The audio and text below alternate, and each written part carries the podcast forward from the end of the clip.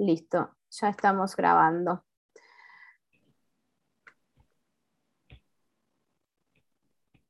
Hola nuevamente a todas las compañeras, compañeros y compañeras que nos están escuchando en este nuevo podcast, eh, que es un ciclo de conversaciones eh, sobre el republicanismo.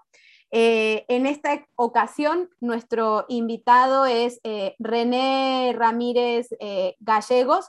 Estamos muy contentas de que Ramírez nos acompañe en esta oportunidad porque se trata no solo de un intelectual y académico, eh, sino también de una persona que ha dado el paso a la política, es decir, ha tenido una gran experiencia como servidor público en el Ecuador y eso ha sido la oportunidad para poner a prueba las teorías, para poner a prueba las ideas y para poner a prueba eh, la imaginación republicana de la que venimos hablando eh, en este ciclo de conversaciones, ¿no? Entonces, estamos, como dije, muy contentas y entusiasmadas porque... Eh, digamos que estamos, vamos a conversar con alguien que ha tenido una pata en cada lugar, digamos, de, de, la vida política y de la vida intelectual de nuestros países. Como siempre digo, eh, agradecemos al Instituto de Estudios Culturales eh, para el Cambio Social y también a la Red de Populismo, Republicanismo y Crisis Global, que son estos dos espacios que nos dan la oportunidad de llevar a cabo este podcast. Eh, y al mismo tiempo, antes de conversar con nuestro invitado, al que aprovecho para saludar si quiere decirnos algo, vamos a leer, eh, vamos a leer cuál ha sido su recorrido intelectual y su recorrido político. Pero bueno, en primer lugar, te saludo. René, ¿cómo estás? muchas gracias, querida Luciana. Es un honor estar contigo y poder conversar de estos temas que nos apasiona tanto intelectualmente como políticamente, ¿no? Que no podemos dejar de tener el compromiso de pensar y actuar, ¿no? Entonces, muchas gracias por esta invitación, querida Luciana. El placer es nuestro y como decimos eh, muchas veces con, con, Paula Biglieri, a quien probablemente entrevistaremos en breve también, eh, eh, muchas compañeras y muchos compañeros seguimos imaginando una academia militante, ¿no? Que es una academia con rigor, ¿no?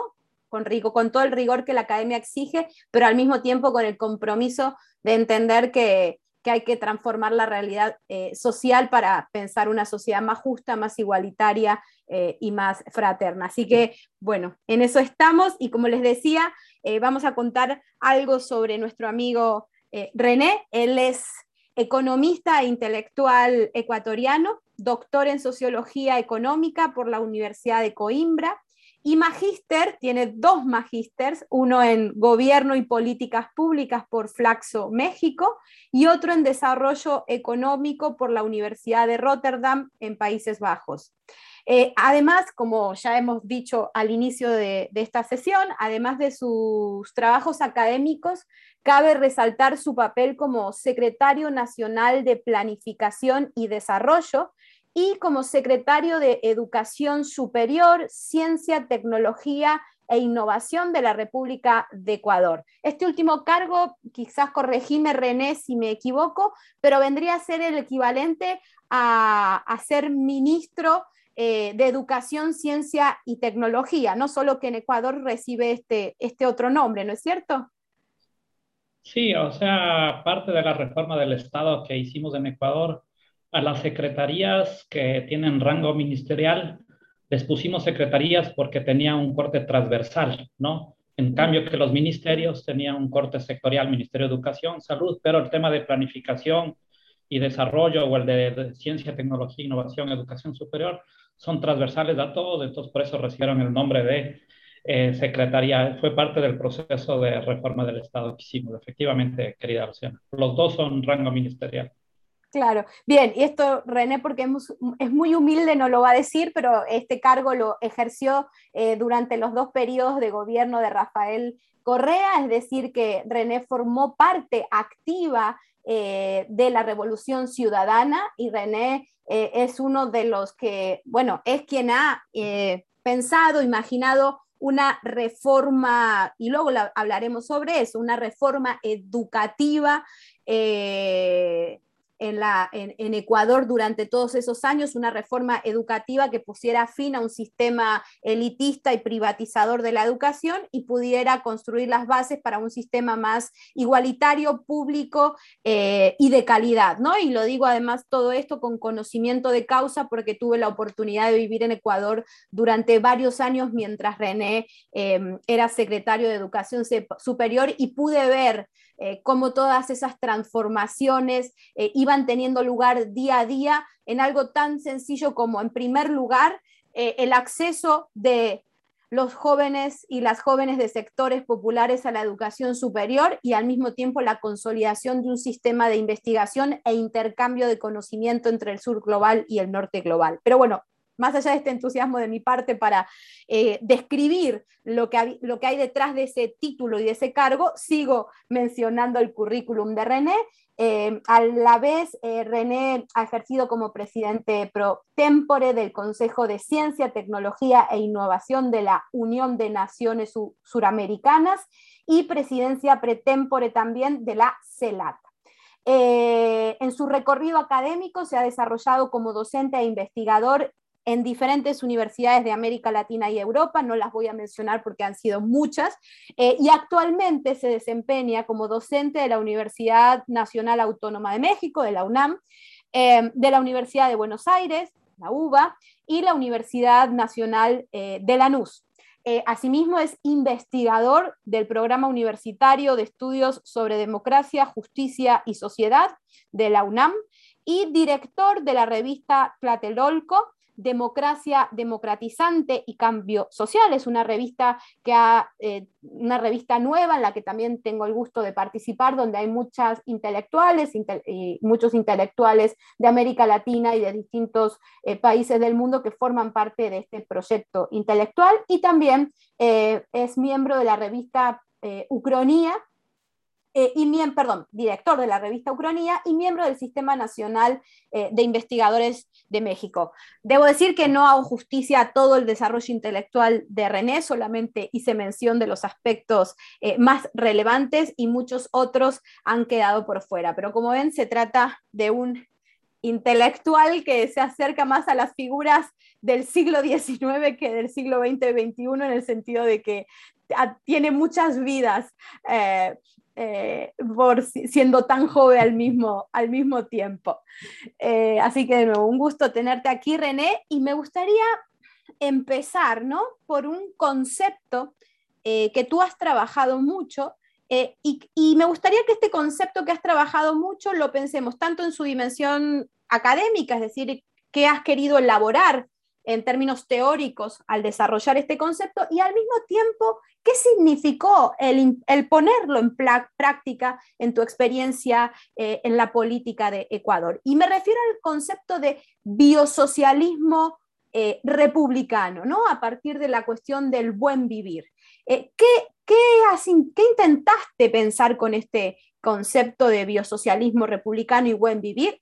Sobre todo cuando muchos teóricos han pensado al buen vivir en las antípodas del republicanismo, porque han asociado al republicanismo del siglo XIX y del siglo XX como una máquina normalizadora y colonial, y que por lo tanto el buen vivir tenía que pasar por una experiencia eh, completamente diferente, incluso en una relación a veces exterior con respecto a la modernidad y a la república. En cambio, vos lo que haces es decir, no, buen vivir y biosocialismo republicano, ¿no? Entonces me gustaría escucharte sobre esto. Sí, muchas gracias una vez más, querida Luciana, y bueno, a toda la audiencia que eh, va a compartir este, este espacio.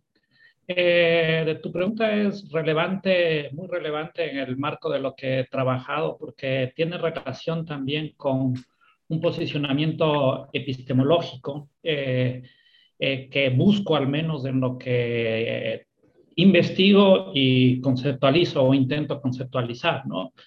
Em, el concepto en, estricto sentido nace de una perspectiva republicana en sí mismo, ¿no? Por decirlo de alguna manera, porque nace de un proceso constituyente, ¿no?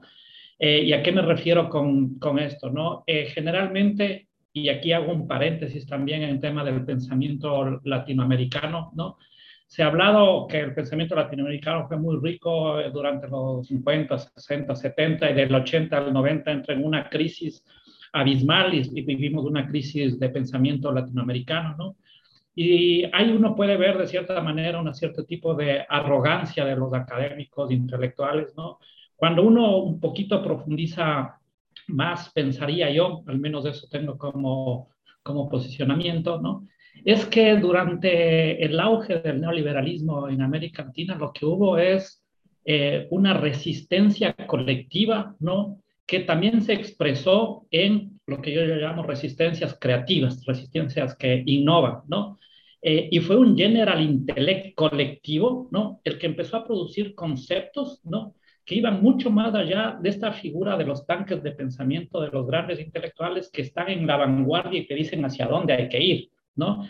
En este caso eh, se daba el ejercicio contrario, ¿no? Las novedades, las innovaciones, ¿no? Por eso yo digo que eh, es necesario redefinir todo, o sea, al menos es que, que buscamos eh, emancipaciones sociales desde el sur global, porque el que nomina domina, como se suele decir, ¿no? nosotros somos de los continentes que más innovación social hemos creado en términos conceptuales, ¿no? Que al final de cuentas son también en términos, en términos políticos. Eh, y obviamente uno de los temas fundamentales es que a partir de la, eh, la subida, el incremento, en la llegada de eh, la revolución ciudadana en el 2006-2007, que llega diciendo nosotros vamos a hacer un nuevo pacto de convivencia y el primer decreto que hace Rafael Correa es decir una consulta popular para la constitución, surge un texto que para mí es maravilloso, ¿no? Es uno de los textos más hermosos en términos eh, políticos, en términos también eh, intelectuales, pero que surge una vez más de una interacción de múltiples colectivos, de un debate democrático de lo más rico que ha existido en Ecuador, que es el texto constitucional, que te propone un tipo de sociedad completamente diferente, ¿no? Pero obviamente en el marco de algo que nosotros no podemos dejar de señalar, ¿no? Vives en un capitalismo, ese capitalismo tiene cierta estructura, tienen ciertas instituciones, ¿no? Y obviamente lo que busca hacer es intentar repensar esas relaciones del Estado, el mercado, la sociedad, ¿no? Y pone en el centro de eh, lo que busca esa sociedad, en el centro del pacto, este concepto tan rico que es el buen vivir o, eh, o el suma causai, ¿no? Entonces, el ejercicio que hago es el ejercicio completamente inverso, ¿no? Es no tratarte de poner y decir yo soy el intelectual académico, ¿no? Que voy a decir hacia dónde tiene que caminar la sociedad, sino todo lo contrario, ¿no? Lo que intento hacer es lo que suele llamar Boaventura Sousa Santos eh, teorías de retaguardia, ¿no? Eh, en el cual eh, tratas de hacer una interpretación de esos 444 artículos que existen en la Constitución de la República y a esa propuesta social yo le llamo eh, socialismo del suma causai o biosocialismo republicano, ¿no? En donde realmente lo que busca es poner por delante las rupturas ¿no? que están en esa propuesta con lo que fue ¿no? la constitución de 1998, que era una constitución completamente neoliberal y podríamos decir en términos más conceptuales, utilitaria liberal, llamémoslo así, en, en, cierto concepto. ¿no? Y este concepto de biosocialismo republicano, o sea, desde la partida te pone otro tipo de ciudadanía, intenta construir otro tipo de ciudadanía, ¿no? Por ejemplo, es la única constitución que creo que ahora Chile va a aprobar, sería la segunda, que trata los temas del tema de los derechos de la naturaleza, por ejemplo, ¿no? Y en este marco de los derechos de la naturaleza, solo en esa partida, ¿no? Al tener derechos o ser sujeto de derechos, eh, otra vida que es la vida de, de, la naturaleza, ¿no? Inmediatamente nosotros adquirimos una ciudadanía, yo le llamo una ecociudadanía republicana, porque rompe la mirada, ¿no? De eh, ese ciudadano liberal con solo derechos. Acordémonos la mirada liberal lo que dice con respecto al tema de los derechos, ¿no? Que solo el que tiene obligaciones puede tener derechos, ¿no? Entonces ahí supuestamente las futuras generaciones no pueden tener derechos o la naturaleza no puede tener derechos. Pero el rato que la ciudadanía, solo con el hecho de nacer, tiene responsabilidades frente eh, a aquello que le permite la reproducción de la vida, que es la naturaleza. Ya solo en ese hecho estamos hablando de otro tipo de ciudadanía, en este caso de una ecociudadanía republicana. Y obviamente empieza desde el preámbulo con un cambio radical desde el nosotros, ¿no? Nosotros y nosotras, ¿no? Frente a una cuestión que en las anteriores constituciones era en tercera persona, ¿no? ¿Por qué? Porque justamente es este colectivo el que hace una propuesta de sociedad y ahí surge un montón de propuestas que caen dentro del ámbito más, eh, diría, de Domenech, ¿no? Del republicanismo, en este caso, que pone en el centro la relación entre la democracia y lo económico material, ¿no? Que no deslinda, ¿no? No deslinda esta cuestión de que el ciudadano tiene derechos por fuera de la materialidad que tenga, ¿no? Entonces la Constitución en sí mismo te plantea rupturas como este tema de lo, el biocentrismo, ¿no? El tema de pasar de una economía capitalista a una economía social y solidaria, ¿no? Eh, el tema justamente también de pasar de una democracia solo representativa a una democracia que ahí viene todo el tema del, también del republicanismo participativa, del, deliberativa, comunitaria, ¿no? Eh, que busca construir un Estado en donde entren y rompa justamente con ese eh, colonialismo interno, te diría Pablo González Casanova, que es la construcción de un Estado plurinacional e intercultural, le da mucha centralidad al Estado, eso a mí me parece fundamental, ¿no? Yo no creo que pueda haber transformaciones si es que no tenemos un Estado, en este caso, fuerte, no, no, no creo esos posicionamientos que va a haber una transformación si es que no se disputa el Estado, al menos, al menos, al menos ahora. Entonces, eh, esta propuesta de sociedad es una propuesta social, se da mucho énfasis al tema también de eh, la pluralidad de economías, ¿no? En donde está también la economía del cuidado como centralidad y recupera este tema completamente de la perspectiva eh, feminista, ¿no? Entonces, generan cierto tipo de rupturas, ¿no? que en sí mismo, eh, si es que uno trata de empaquetarle, ¿no? Eh, bajo los conceptos que se tienen, no puede empaquetar, ¿no? Luego esto me lleva ya a un segundo momento de cómo eh, analizar empíricamente y metodológicamente, ¿no? A una propuesta social que no cuadra bajo ninguna teoría completa y que es necesario fusionar lo bio con el tema del igualitario, con el tema del republicanismo, ¿no? Eh, poniendo en el centro, en este caso, como concepto utópico, ¿no? Eh, a la vida buena, ¿no? Al, al, al, suma, al suma causa. Y entonces, en ese marco, eh, lo que intento hacer es justamente hacer una síntesis para simplificar un proyecto político. La Constitución es mucho más, mucho más rica, ¿no? pero que obviamente a partir de una general intellect, ¿no? Que es el el que realmente propuso ¿no? Eh, esta constitución, ¿no? Yo lo que simplemente hago es buscar eh, acompañar con conceptos, ¿no? Eh, que traten de dar un sentido y ayuden a disputar ese cambio y caminar ese cambio con los actores que construyeron ese, ese concepto, ¿no? Entonces, un poco por ahí iría mi respuesta, estimada Luciana. Recojo varias cosas, ¿no? De lo que decís para poder em, ya ir hacia otras cuestiones, hacia otros conceptos que vos has estado trabajando, ¿no? Me parece que vos, bueno, decís cosas muy importantes y entre ellas me interesa resaltar, en primer lugar, em, el giro que ha tenido eh, el papel de la teoría o el papel de, eh, de los intelectuales, ¿no? Hemos pasado eh, de una época en la que se suponía, como decís muy bien vos, que el intelectual es el que tenía que imaginar el mundo para luego aplicarlo a una realidad, como si la realidad fuera una especie de materia prima a ser moldeada eh, sin más, y eso genera una arrogancia del pensamiento, ¿no? Una cierta relación despótica con respecto de la vida social. Y ese giro lo que supone es que no se trata ya de hacer eso, sino como decís muy bien vos, de acompañar, ¿no? Vos usaste una, expresión y es acompañar los procesos, acompañar lo que, la vida, lo que la vida de los pueblos empieza a pensar ¿no? Y qué papel puede tener uno para que de manera material pueda ir transformándose esas nuevas apuestas. Y como decís vos muy bien, en el caso de Ecuador, y no ha sido solo de Ecuador, sino que ha sido una experiencia de varios países latinoamericanos, sobre todo andinos, ¿no? Estoy pensando en Bolivia, en Venezuela en su momento también, se hizo un nuevo pacto social, ¿no? Y claro, eh, y ahí viene la segunda, la segunda cuestión, ¿no? ¿Qué, ¿Qué, rol se puede tener cuando una sociedad decide hacer un nuevo pacto social? ¿Y qué rol se puede tener a partir de las mismas, eh, de las mismas apuestas eh, que se hacen con respecto a las instituciones, al Estado, al papel del derecho, ¿no? Y ahí, como te decía, voy a la segunda cuestión, porque tengo la sensación de que, y esto no solamente en, ha pasado en América Latina, sino también en Europa y sobre todo en Europa y, ha permeado a América Latina, ¿no?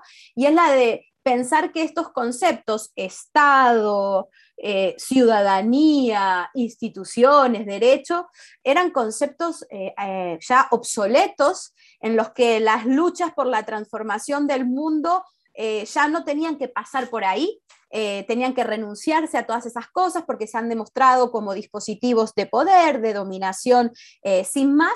Pero claro, vos ahí haces una pregunta muy sensata y es, pero si los pueblos eligen, si los pueblos eligen un pacto social, si los pueblos viven en democracia, viven en un Estado y viven en instituciones, ¿cómo no vamos a pensar que esos son los dispositivos para la emancipación? ¿no?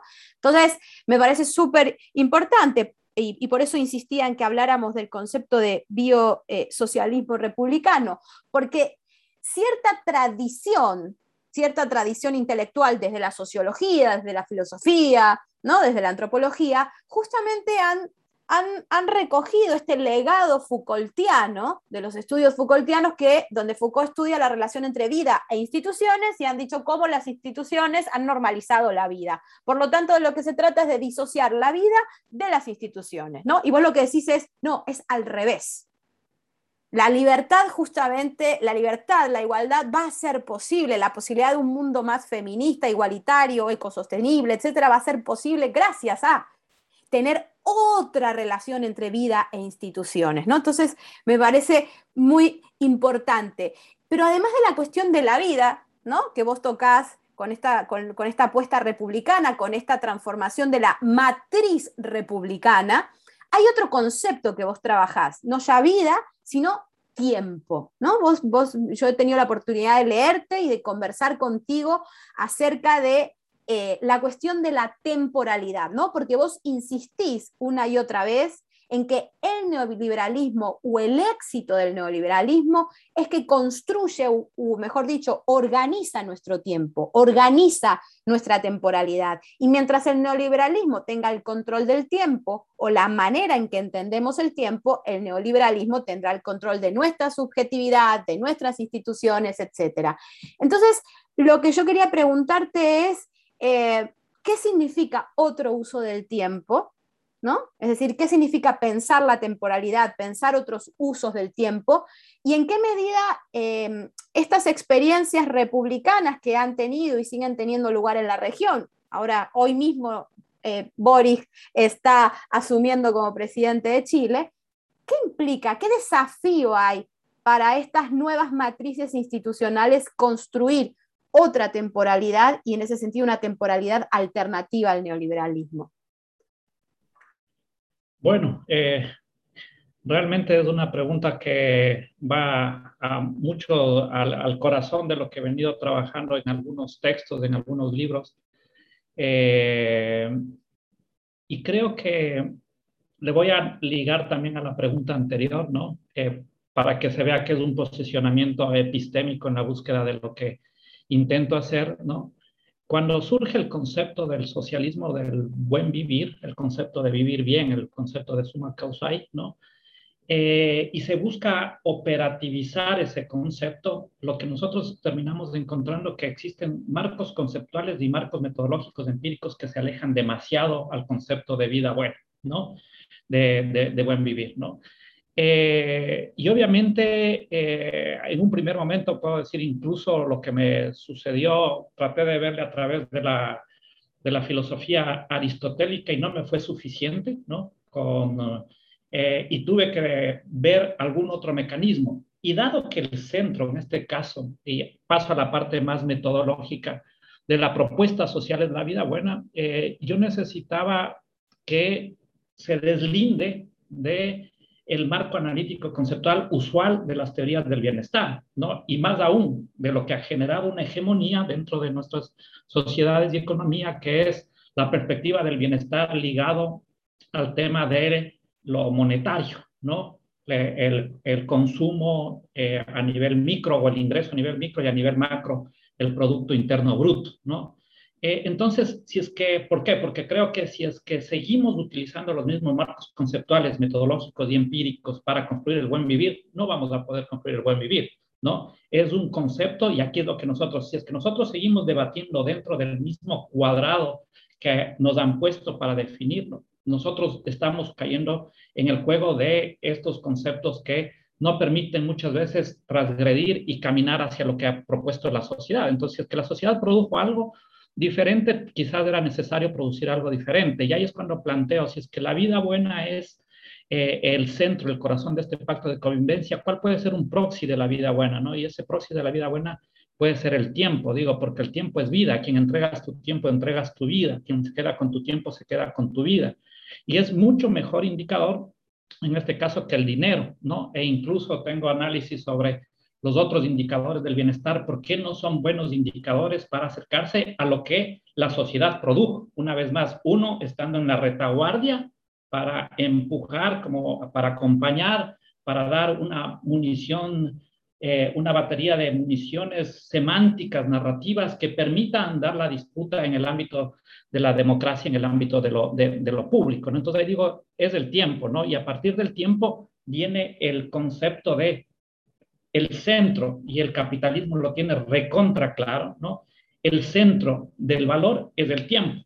Por eso tenemos que expropiarnos del tiempo, ¿no? Tenemos que expropiar el tiempo lo que más podamos nosotros. Ahí viene el famoso concepto del plusvalor, ¿no? Luego vemos a qué le ponemos eh, precio, ¿no? De ese valor, ¿no? Pero a nosotros lo que más nos interesa es robarnos la mayor cantidad de tiempo de las personas, ¿no? Entonces, y existe ahora mismo un cambio del capitalismo industrial, financiero, a un capitalismo que es más inmaterial, que ahí existe todo un debate cognitivo, digital, etcétera, pero no deja de ser una perspectiva de time is money, ¿no? Del tiempo es dinero, en el cual el tiempo tiene una perspectiva completamente ligada a la construcción de un tipo de temporalidades que también construyen un tipo de subjetividades, que es el concepto de productividad como centro y también de consumibilidad, ¿no? Que le llamo yo. ¿Por qué? Porque el corazón es del mercado y la acumulación está en función de la velocidad de circulación del capital eh, devenido en dinero físico o en devenido en bienes materiales, pero también en función de la realización de ese consumo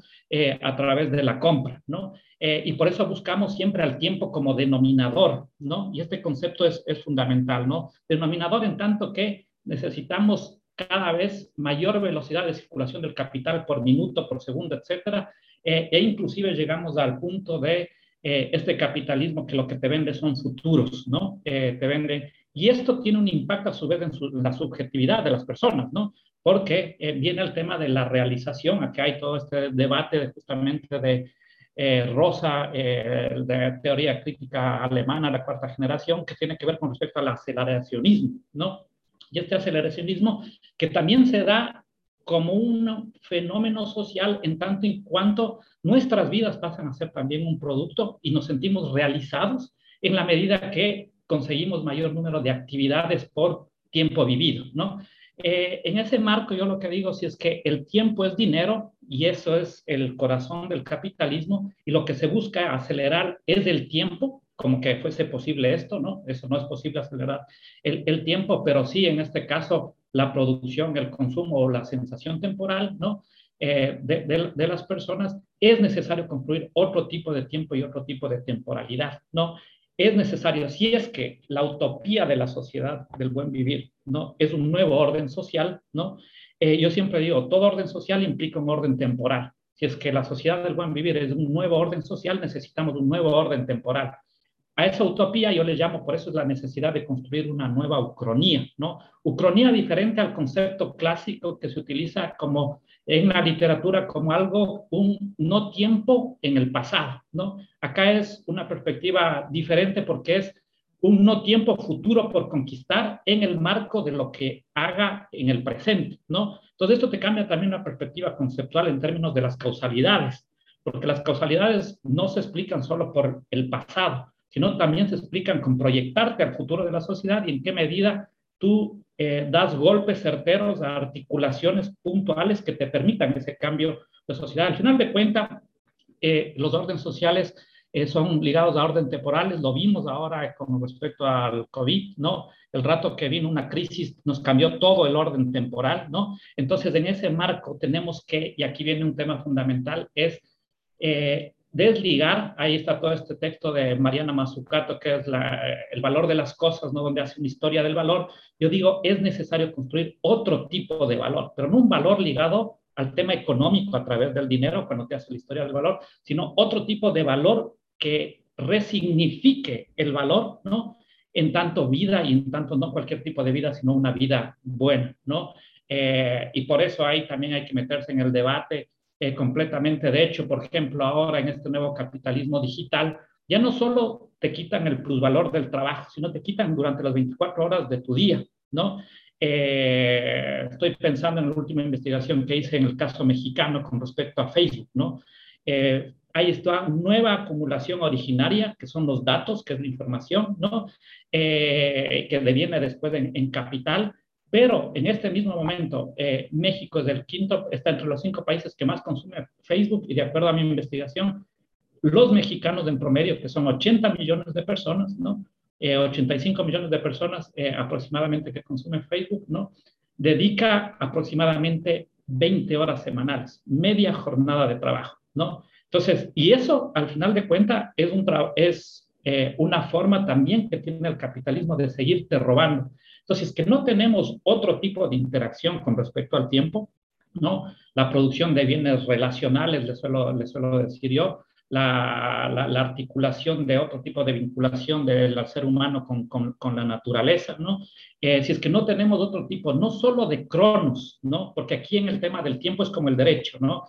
Eh, en el derecho eh, la forma es fondo, ¿no? Acá en el tiempo el cronos también es kairos. Entonces, tanto en el tema del cronos como en los sentidos, en las temporalidades que demos del tiempo, también resulta fundamental. Con un tema también muy importante que siempre señalo, cuando estamos haciendo, cuando eh, intelectuales, académicos, buscan no articular academia con militancia, ¿no? es necesario buscar puentes que permitan la articulación de convergencias de las luchas sociales, ¿no? Y para mí las luchas sociales que tenemos ahora, llámese feminismo, ecologismo, eh, la lucha de los trabajadores, la lucha de los migrantes, tienen que ver de una u otra manera con las luchas del tiempo, cierto tipo de tiempo, ¿no?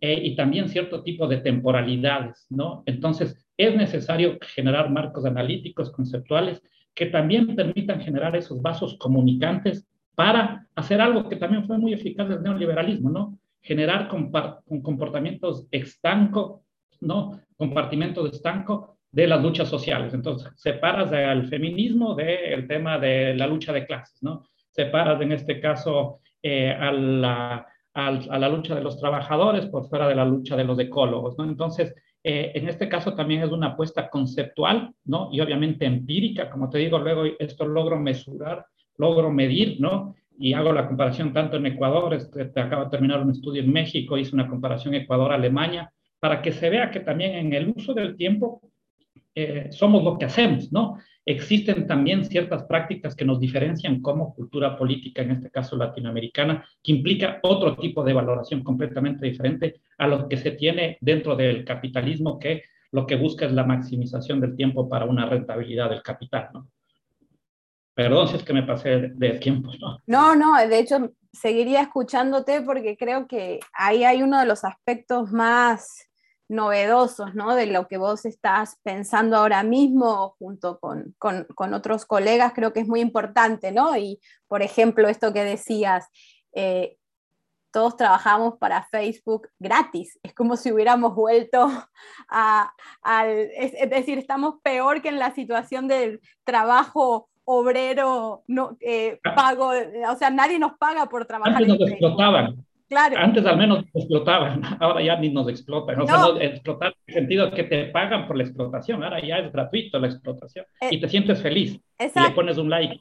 Exacto, es, es como si, como si eh, se hubiera configurado una forma de esclavitud digital. ¿No? Y donde nuestro deseo, nuestro, es decir, deseamos ser esclavos, ¿no? De alguna manera, sin nada a cambio. Y no solo eso, por ejemplo, en este estudio que, hacemos para el caso mexicano, ¿no? Que también busca ver el tema de cuánto tiempo estamos regalando literalmente, ¿no? En este caso, una transnacional, que también es necesario discutir el tema de la relación estados transnacionales, que me parece fundamental. Pero ahí también nosotros vemos un tema que no es menor, que tratamos de ver en qué medida Facebook produce individualidad. Y no solo eso, ¿no? En qué medida ahí estas redes sociales, eh, siguiendo la hipótesis de Sigmund Bauman, eh, generan eh, soledades, ¿no? y realmente sale eso, ¿no? La investigación con estudios también cuantitativos sale que los más solitarios consumen Facebook y los que consumen Facebook son más solitarios, pero solitarios individuales involuntariamente, no, no que desea de estar solitaria. Además, la pregunta frente a los comunes, ¿no? O frente al tema de tener una ciudadanía pro común frente a una ciudadanía individualizante, ¿no? El rato que se hace el análisis eh, eh, sale que obviamente el que te consume Facebook, no obviamente, pero ahora porque es parte de la investigación, eh, genera más una ciudadanía individual, ¿no? que una ciudadanía que busca eh, la comunidad, lo colectivo, las relaciones con las otras personas, ¿no? Entonces, eh, y eso se ve también a través del tema del tiempo, ¿no? La cultura política, ¿no? No solo eh, se viene dado por el tema de lo que se dice que se piensa, de hecho, parte de esta investigación lo que buscamos es también ver por qué muchas veces las encuestas fracasan en las predicciones de, electorales, ¿no? Eh, y yo creo que también el ciudadano aprende a, a decir políticamente correcto, ¿no? Eh, pero en, el cambio, en cambio, cuando estudias las prácticas del uso del tiempo, ¿no? Eh, es mucho más difícil mentir y vos puedes ver la cultura a través de la acción, de lo que vos haces, ¿no? Entonces, por ejemplo, en el caso mexicano sale que te dicen que son feministas, ¿no? Pero el rato que analizas del tiempo, se ve que claramente sus prácticas son completamente machistas y patriarcales, ¿no? Entonces, el tiempo también te permite eh, investigar, ¿no? Los fenómenos sociales, culturales, económicos, y ahí genera también la estratificación temporal, que es otro tipo de estratificación que muchas veces está ligado también al tema material, pero no siempre está ligado al tema, al tema, al tema material, porque existen otras cuestiones que condicionan este tipo de distribución del tiempo, ¿no? Sí, y creo que este hallazgo, ¿no? Volviendo a la cuestión de monetizar el tiempo, ¿no? El tiempo está monetizado y en la medida en que el tiempo está monetizado y el tiempo produce subjetividad, nuestra subjetividad está cada vez más eh, monetizada, ¿no? Y, yo creo que vos das en una clave importante, que no lo acabaste de decir recién, aunque recién diste varios ejemplos, lo, lo mencionaste sobre todo en la primera intervención, y es que es necesario volver a reunir el problema de la economía con la cuestión del sujeto, porque parece que se hubiera producido una disociación en los últimos años entre la cuestión del sujeto y el reconocimiento, ¿no? Es decir, eh, cuáles son las formas de opresión subjetivas eh, asociadas a la clase, a la raza y al género, y la necesidad de que se reconozca a ese sujeto en su dignidad, etcétera pero todas esas formas de problematizar las opresiones en la mayoría de los casos quedan desconectadas de la trama, eh, si se quiere, económica en la cual se producen esas formas de opresión. Y, por el contrario, eh, salvo excepciones como la tuya, donde tú eres un economista y trabajas desde lo empírico, pero, eh, pero con la vocación de unir esa cuestión con los aspectos de la subjetividad y las formas de vida, la mayoría de los economistas simplemente son soldados de la monetización del tiempo, ¿no? Son como la, nueva ortodoxia eh, religiosa sin cuestionarse la forma de vida. Por eso creo que el trabajo que haces vos está rompiendo con una de las limitaciones epocales en las que los economistas son simplemente defensores del establishment y eh, los que nos dedicamos a pensar la política, la filosofía, etcétera, sencillamente nos preocupamos por la cuestión del sujeto dentro de la trama del capital sin poder intervenir ni alterarlo de verdad, ¿no? Y ahí viene mi segunda pregunta, porque esta cuestión, como dijiste vos con mucha lucidez, donde se disocia la lucha feminista de la lucha ecologista, de la lucha de clases, la que parece que no existiera, en momentos donde después de la pandemia y ahora con la guerra en Europa eh, se va a agudizar mucho más la desigualdad de clases, eh, o la guerra, digamos, o las luchas antirracistas, etcétera. Eh, al separar todas estas luchas, la trama del capitalismo o de la, del neoliberalismo está eh, sigue fuerte. Es más, han logrado incluso, y corregime a ver qué pensás vos, se ha logrado monetizar estas luchas. Es decir, tenemos feminismo neoliberal, tenemos ecologismo neoliberal, tenemos antirracismo neoliberal, que tiene que ver con esta manera de entender el tiempo y la subjetividad, ¿no? Y esto no es, no es ingenuo, de, decir que esto está muy asociado con cómo la, la, vertiente multiculturalista producida desde la Academia de los Estados Unidos le ha dado forma a las teorías y a las luchas políticas. Y muchas veces nos ha pasado con Yacu Pérez en, el caso de, Ecuador, ¿no? Parecen luchas indígenas, pero en realidad son luchas neoliberales. Por eso nuestro papel es cómo acompañamos esas luchas y cómo no nos dejamos entrampar por esta nueva forma en la que el orden mundial logra captar, ¿no? Y, y eso se debe, como decía, a ciertas formas de teorizar desde el norte global, ¿no? Entonces, y ahí es donde te pregunto, ¿cómo podemos hacer para democratizar de verdad la producción de conocimiento a nivel global, ¿no?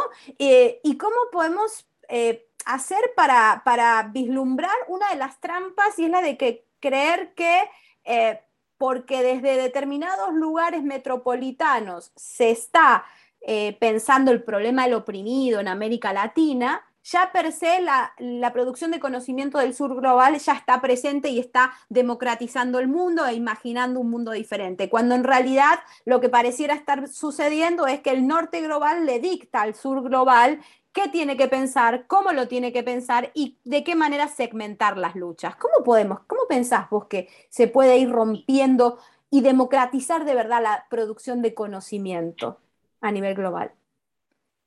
Bueno, lo, primero es eh, este tema de, de, lo que ha venido sucediendo en América Latina, ¿no? Eh, y que es necesario ponerle mucho más atención, ¿no?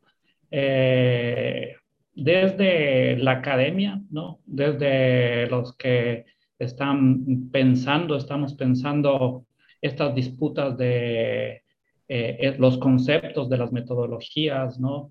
De los resultados y las interpretaciones de esos datos empíricos eh, que salen, eh, es algo que igual va a pasar, ¿no? De hecho, está pasando y está sobrepasando en el caso de América Latina, que es justamente lo que señalaba que en, en este marco eh, en América Latina, y empiezo con América Latina porque ahí sí creo yo que en lo que pasa en América Latina va a tener un impacto en lo que pasa en el resto a, nivel, a nivel mundial, porque acá se están decantando eh, ciertas luchas y se están disputando eh, cierta, eh, la democracia y el sentido de las relaciones materiales como, y también ambientales de una manera mucho más estructurada, ¿no? Vemos lo que fueron los gobiernos populares de la que García Linera llama la primera ola de gobiernos progresistas, vemos que estamos entrando justamente a una segunda ola, ¿no?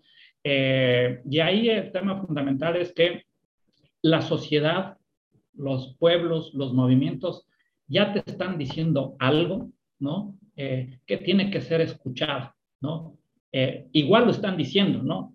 Y eso implica dejar, descolonizar los sistemas educativos, ¿no?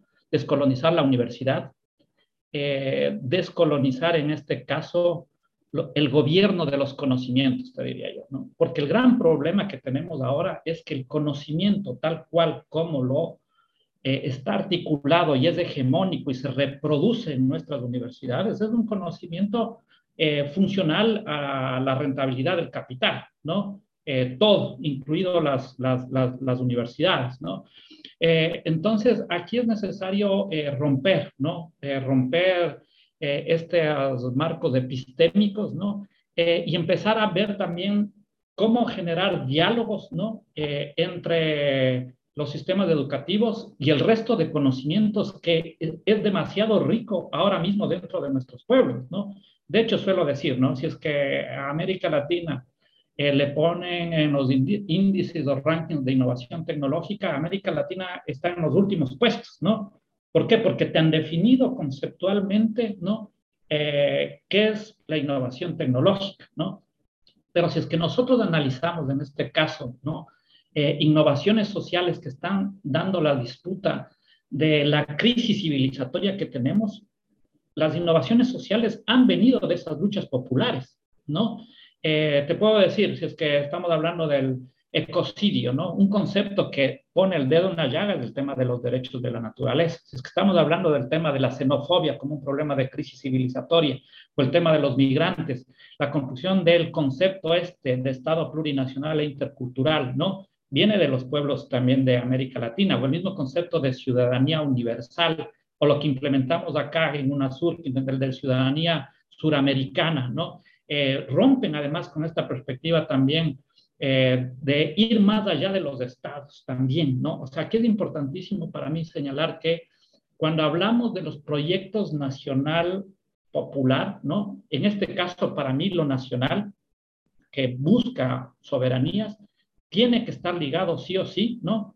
A la patria grande, ¿no? En el caso de, de, América Latina, ¿no? No se puede ya pensar solo exclusivamente a través del Estado-nación, ¿no? Porque las soberanías no lo vamos a poder conseguir solo individualmente como país. Y ahí viene una perspectiva que te debería ser una unidad republicana regional, podríamos decirle, dentro, dentro de tus, eh, dentro de los términos que se, que se utiliza. Y eso es fundamental, ¿no? Eso es fundamental. Entonces, eh, aquí es entrar en un proceso radical de transformación estructural de los sistemas educativos y también de los sistemas cognitivos, ¿no? Acá, uno de los conceptos principales, no solo una de las instituciones principales que permite la articulación de la transición de este capitalismo que se está dando para expropiar, en este caso, ese tiempo, ¿no? Eh, que a su vez se transforma en información, en datos y que luego se revierte y nos vende, es el concepto de eh, de la institución y la normativa de propiedad intelectual, ¿no? Y en este caso tenemos todo un sistema, incluido el de las universidades, que es funcional a este famoso concepto de propiedad intelectual, que al final de cuentas es parte de esa modernidad capitalista que tenemos que destruir, ¿no? Lo que hace mal a la modernidad, lo que ha erosionado a la modernidad, el gran problema ha sido que el momento que se fusionó con el capitalismo, ¿no? Eh, es la creación ficticia de la escasez, ¿no? Eh, y aquí ¿Cómo se crea ficticiamente la escasez del conocimiento o de la información? A través de la propiedad intelectual, ¿no? Por eso nosotros en Ecuador, a más de recuperar la universidad gratuita, ¿no? Y aquí también tenemos que salir de esa lógica, hay que ver qué pasa en Chile, por ejemplo. No solo es un tema de más derechos, ¿no? Sino también es ya pensar la operativización de ese derecho. Una cuestión es decir, tienes el derecho a la educación superior y otra cuestión es decir, este servicio es gratuito, el de educación superior, ¿no? Entonces ya no solo hay que ir, porque en eso también nos gana el, las ah, mañas, le decimos nosotros en, Ecuador, las trampas que te pone el neoliberalismo, decir, decir todo pro derechos, pero después tienes que ver cómo concretas esos derechos, ¿no? Entonces yo digo a veces ir siendo a la letra chica, luego de haber estado 10 años en el gobierno vos sabes que todo se decide también al final de cuentas en un artículo eh, que le pones, cómo le nombras, cómo no le nombras, ¿no? Entonces es necesario también ir a ese pie de página, ¿no? Eh, a ese artículo de esa ley en donde se concretan esos, esos derechos. Y nosotros ahí hicimos esta código que le llamamos Código de Economía Social de los Conocimientos, la Creatividad y la Innovación, donde sabiendo que tenemos las restricciones globales, ¿no? Porque tenemos, somos un país pequeño que estamos dentro del capitalismo y no podemos ir a lo que quisiéramos, que es eh, reconsiderar socialmente a los conocimientos como bienes públicos y comunes de la sociedad y de, de la humanidad, lo que hicimos es meternos en esos intersticios que dejan las normativas, las flexibilidades que dejan las normativas, para recuperar el sentido público y común de los conocimientos, ¿no? Por eso el primer artículo de ese código es la propiedad intelectual es la excepción al dominio público. Es decir, todo es público con excepción de esto. Y este pequeñito que va a ser privado, les vamos a poner eh, marcos normativos que haga muy difícil que, sea, que se privatice ese conocimiento, ¿no? Para que la mayor cantidad de conocimiento esté dentro del dominio público, ¿no? Y hay recuperar el tema de proteger eh, los saberes ancestrales, eh, proteger también a la misma naturaleza para evitarte otra forma de extracción de información como es eh, la biopiratería, etcétera. Entonces, es necesario pensar globalmente, por eso propusimos cuando tuve la suerte de ser presidente de, y crear el Consejo de Ciencia, Tecnología e Innovación en UNASUR, cuando Rafael Correa era presidente de UNASUR, de crear un tratado mundial desde el sur del conocimiento de la ciencia y la tecnología. ¿no? Ah, entonces, aquí viene el punto. Una cuestión es las peleas y las luchas que se están dando desde abajo, ¿no? Y eso implica no solo, por ejemplo, en el tema universitario, eh, más universidad en la sociedad, ¿no? Como suelo decir, ahí se ve el tema de eh, la arrogancia, ¿no? Yo soy el que tengo el conocimiento, tengo que ir a, a los territorios, ¿no? en términos del, concepto de extensionismo. Por eso yo llamo hay que cambiar este concepto de extensionismo por el tema del principio de interdependencia cognitiva, ¿no? No solo más universidad dentro de la sociedad, sino también más sociedad dentro de la universidad, escuchar más de estos conceptos que son muy ricos y están generando mucha innovación social y apuntan a los grandes problemas civilizatorios que tenemos, ligados a una, articulación institucional, ¿no? Porque tú me preguntaste a nivel mundial cómo hacemos, ¿no? Eh, ligados a una, a una perspectiva institucional que para mí sí o sí tiene que ser ir acompañado de una construcción de la integración latinoamericana y caribeña, ¿no? Eh, a través de instituciones que te permitan disputar los macro sentidos de esas normativas que se dan a nivel mundial, que son mecanismos para, porque la propiedad privada siempre te buscan eh, privatizar y es la que en los tratados de libre comercio, en los TBIs, más innovaciones normativas tiene. Y por qué el tema de la biodiversidad que está en el sur eh, tratan de que no tenga eh, normativo, porque eh, lo que buscan es biopiratería, la información de la naturaleza que se roban y luego lo, lo construyen, pero como ellos tienen el conocimiento, ellos me refiero al centro, al, centro al, norte, ellos sí buscan tener marcos normativos institucionalizados que luego generen lo que yo denomino neodependentismo cognitivo. ¿no? Entonces es, importante romper justamente eso a través también de las luchas sociales, pero también con marcos institucionales, no solo nacionales, sino eh, regionales y articulaciones de sures para dar la disputa global, ¿no? Ahí en lo que decís, bueno, decís cosas muy importantes, ¿no? Pero me parece, digo, para las personas que nos están escuchando, me parece importante resaltar al menos dos aspectos. Eh, es decir, porque lo que estás diciendo va a, contracorriente del sentido común, ¿no? Por un lado, vos lo que estás diciendo es, ojo, eh, históricamente han sido las instituciones las que han producido la escasez. La escasez no es un hecho, no es un dato, no es algo que está ahí y, a partir del cual hay que empezar a hacer cosas, sino que por el contrario las instituciones han creado las condiciones jurídicas de la escasez, ya sea por, la tipa, por el tipo de normativa que han generado, o bien, por lo que decís con mucha lucidez, o bien justamente por evitar normas alrededor de determinadas cuestiones, ¿no? Entonces, de lo que se trata es eh, de cambiar la matriz institucional en el sentido de eh, que la institución no sea para producir escasez, sino que por el contrario sea para producir, como dijiste bien vos, eh, una economía social eh, del conocimiento, ¿no? Es decir, no, no crear los mecanismos de despojo cognitivo, sino al contrario, los mecanismos de los usos comunes de, lo, de lo cognitivo, ¿no?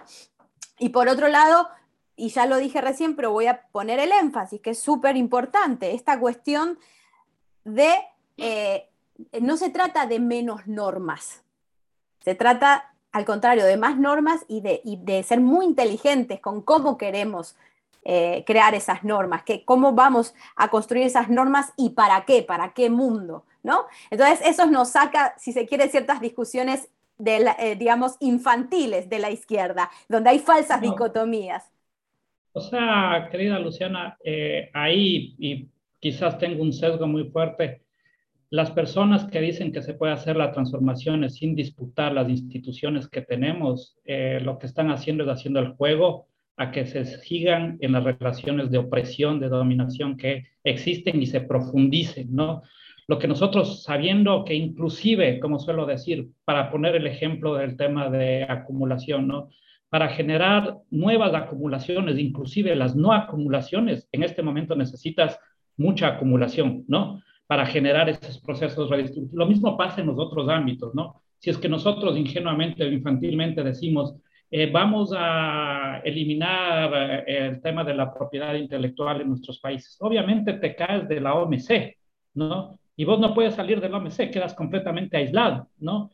Entonces, ¿qué es lo que hay que hacer? Por eso ese, ese, ese, ese código, que además fue construido colectivamente, no sé si es que tú estuviste ahí en Ecuador, hicimos un wiki código eh, colaborativo, colgamos el código, tuvo eh, 3 millones de visitas y 60 mil ediciones, ¿no? Eh, y luego de realmente hacer lo que decimos que el código tiene que ser, un producto colectivo, de pensamiento colectivo, enviamos a la asamblea, ¿no?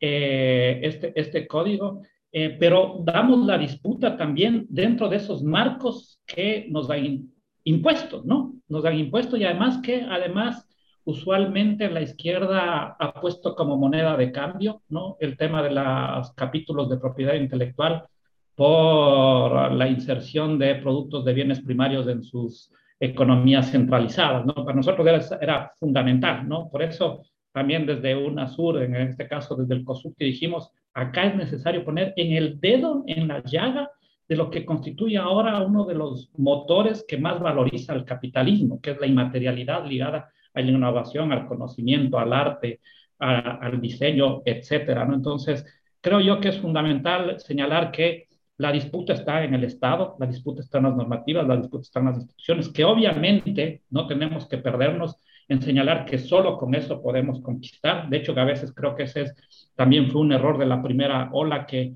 puso por delante el, eh, la conquista del poder estatal, ¿no? O, del gobierno del Estado, porque tener el Estado no es tener el poder, ¿no? Eh, dejando por un lado la prioridad también de poner por frente eh, el programa, ¿no? El horizonte, hacia dónde tienes camino, para qué, ¿no? Entonces, al final de cuentas, lo que importa es estar dentro del gobierno, sin importante para, para, qué estás, ¿no? Entonces, es necesario ahí eh, sí saber que necesitas disputar ese, ese, ese gobierno del Estado, disputar los sentidos de esas normativas institucionales eh, para poder intentar dar las disputas de transformaciones sociales que obviamente necesitamos, dado la crisis eh, civilizatoria que vivimos, ¿no? Sí, me quedaría hablando horas con vos, pero bueno, también tenemos otras oportunidades eh, pero sí para cerrar, digamos, esta conversación, eh, me gustaría, bueno, tenía muchas más preguntas, sobre todo con trabajos recientes, porque como insisto, vos, sos un maestro en el trabajo de lo empírico y sos un maestro para enseñarnos cómo los datos son importantes cuando tenemos un horizonte emancipatorio eh, que los guíe, ¿no? No se trata de renunciar a los datos donde muchas veces lo hace el pensamiento de izquierda, sino que se trata de saber qué hacer con ellos y hacia dónde orientarlos. ¿no?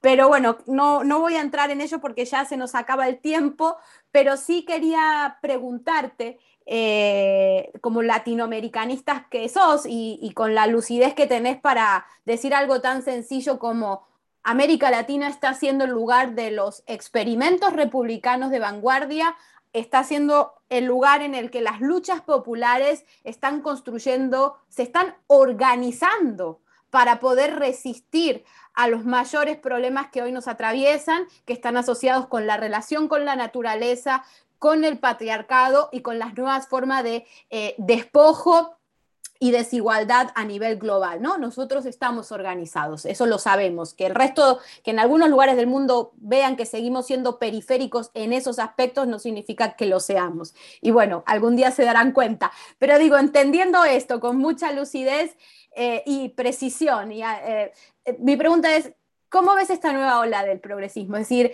¿qué crees que son los desafíos en gobiernos como el de Boris, que está teniendo lugar a partir del día de hoy, el que probablemente tenga con Petro eh, en Colombia si es que le dejan ganar las elecciones o el retorno de Lula? ¿Cuáles serían estos nuevos eh, desafíos eh, regionales? Bueno, es mega pregunta también, muy importante, ¿no? Yo creo que, bueno, pero hay que poner el centro en el corazón de lo que a mí me parece la mayor disputa que tenemos en este momento, que no es eh, la disputa que tuvimos necesariamente en la primera ola. Eh, lo que realmente ahorita se está disputando desde mi punto de vista es el sentido que damos a la democracia, ¿no? Eh, existe una, un deterioro, de cierta manera, de la hegemonía de las políticas neoliberales del consenso de Washington, ¿no?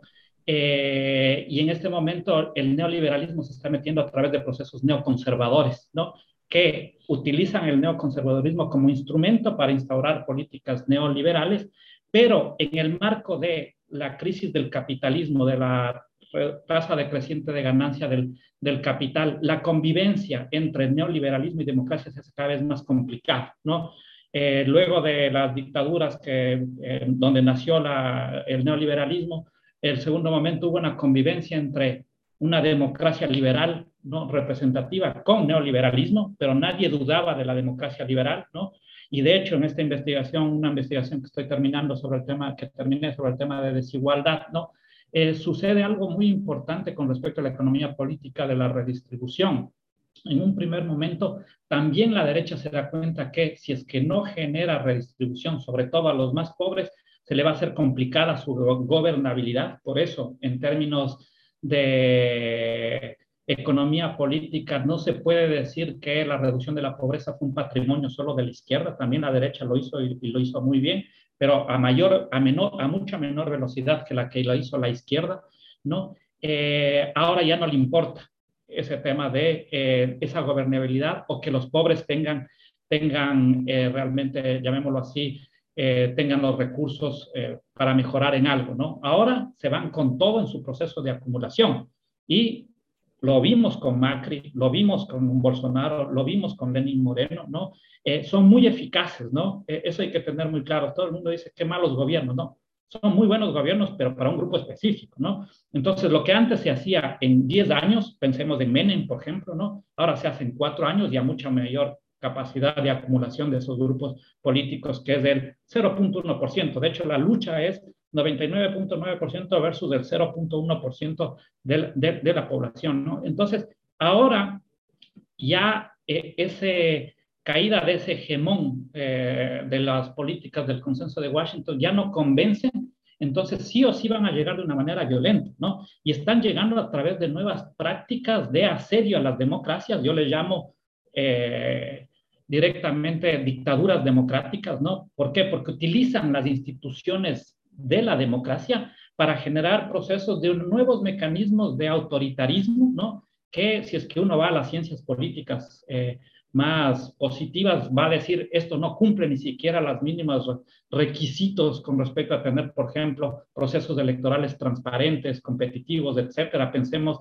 en la proscripción de Lula, pensemos en el tema de lo que hicieron eh, en Ecuador con Rafael Correa cuando le, eh, le, proscribieron, pensemos, inclusive llegan al extremo de probar lo que pasó en Bolivia con respecto a eh, golpes del siglo XX en el siglo XXI, ¿no? Entonces, ahora ya no hay que hablar que va a haber violencia, sino cuándo va a ser la violencia, ¿no? y en ese marco, la derecha trata de señalar que los procesos políticos en donde se está jugando la democracia, ni siquiera es en las instituciones desde mi perspectiva, sino son en los procesos deliberativos, participativos y en las movilizaciones sociales. En Chile no estaría en este momento, que además es una de las características que a mí me parece más importante, diferente de los otros procesos constitucionales que se ha dado en América Latina. Eh, Chile hace el proceso constitucional antes de que llegue eh, Boric a la presidencia. En todos los demás, primero llegó el presidente y ahí se hizo los procesos constitucionales, ¿no?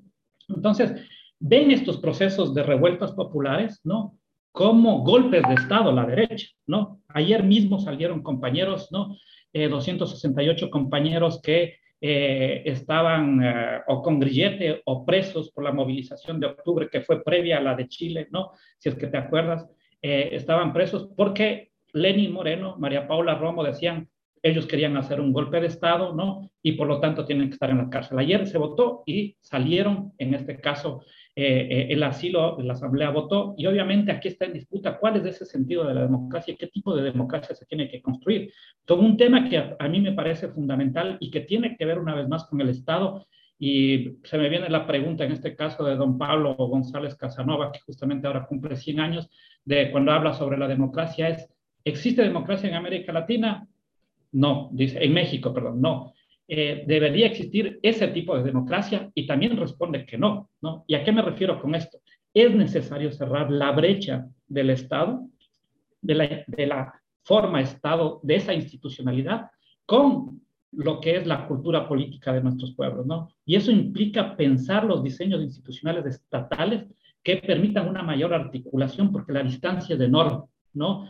Eh, y ya no es suficiente la democracia liberal, ¿no? Entonces, la disputa al neoliberalismo, ¿no? Para conquistar, eh, llamémoslo así, el antineoliberalismo, para la disputa del anti o inclusive el post-neoliberalismo, pasa sobre todo por la democracia y el sentido y la disputa por la democracia, porque sin la democracia no vamos a poder dar la disputa por el tema de esa materialidad que necesitamos, ¿no? Por generar procesos mucho más redistributivos y obviamente eh, lo que se necesita también es, con esto termino, discutir qué tipo de igualdad queremos, ¿no? No solo es igualdad per se, ¿no? Porque el tipo de igualdad que construimos en la primera ola generó una subjetividad que tenía que haber sido eh, contrahegemónica, fue prohegemónica, ¿no? Y esto lleva al debate si es que lo que tenemos que construir es una igualdad pro común, pro social, no una igualdad individualizante, ¿no? Eh, y esto te lleva también al tipo de organización del aparato productivo, ¿no? No es lo mismo, para simplificar, generar una igualdad a través de un proceso productivo que generan cooperativismo, cooperativas, ¿no? Eh, donde se rompen las relaciones de poder, a esa igualdad que se hace a través exclusivamente de redistribución tributaria, ¿no? Eh, generan dos tipos de sociedades y dos tipos de subjetividades completamente diferentes, ¿no? Entonces, ahí hay un reto muy fuerte de cómo construyes y defiendes y das sentido a una democracia mucho más radical, ¿no?